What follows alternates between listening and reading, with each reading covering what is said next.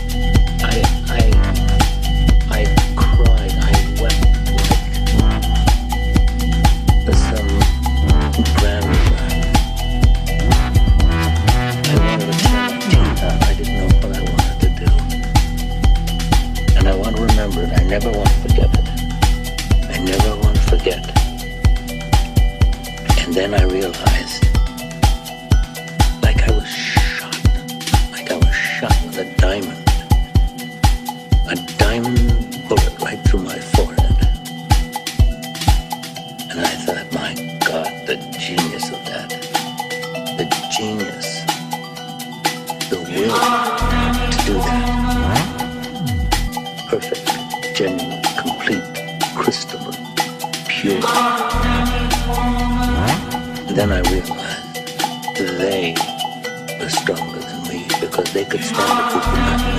These were men, trained cadres. These men who fought with their hearts, who had families and their children, who are filled with love. But they had the strength to stop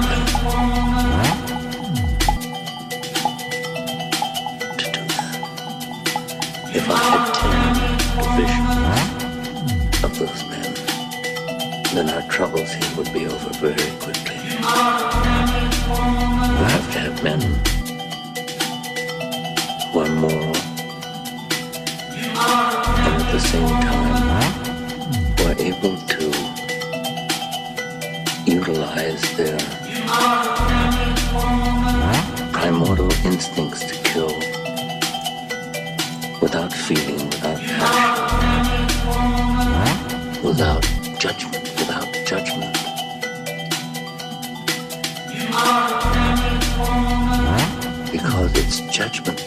features.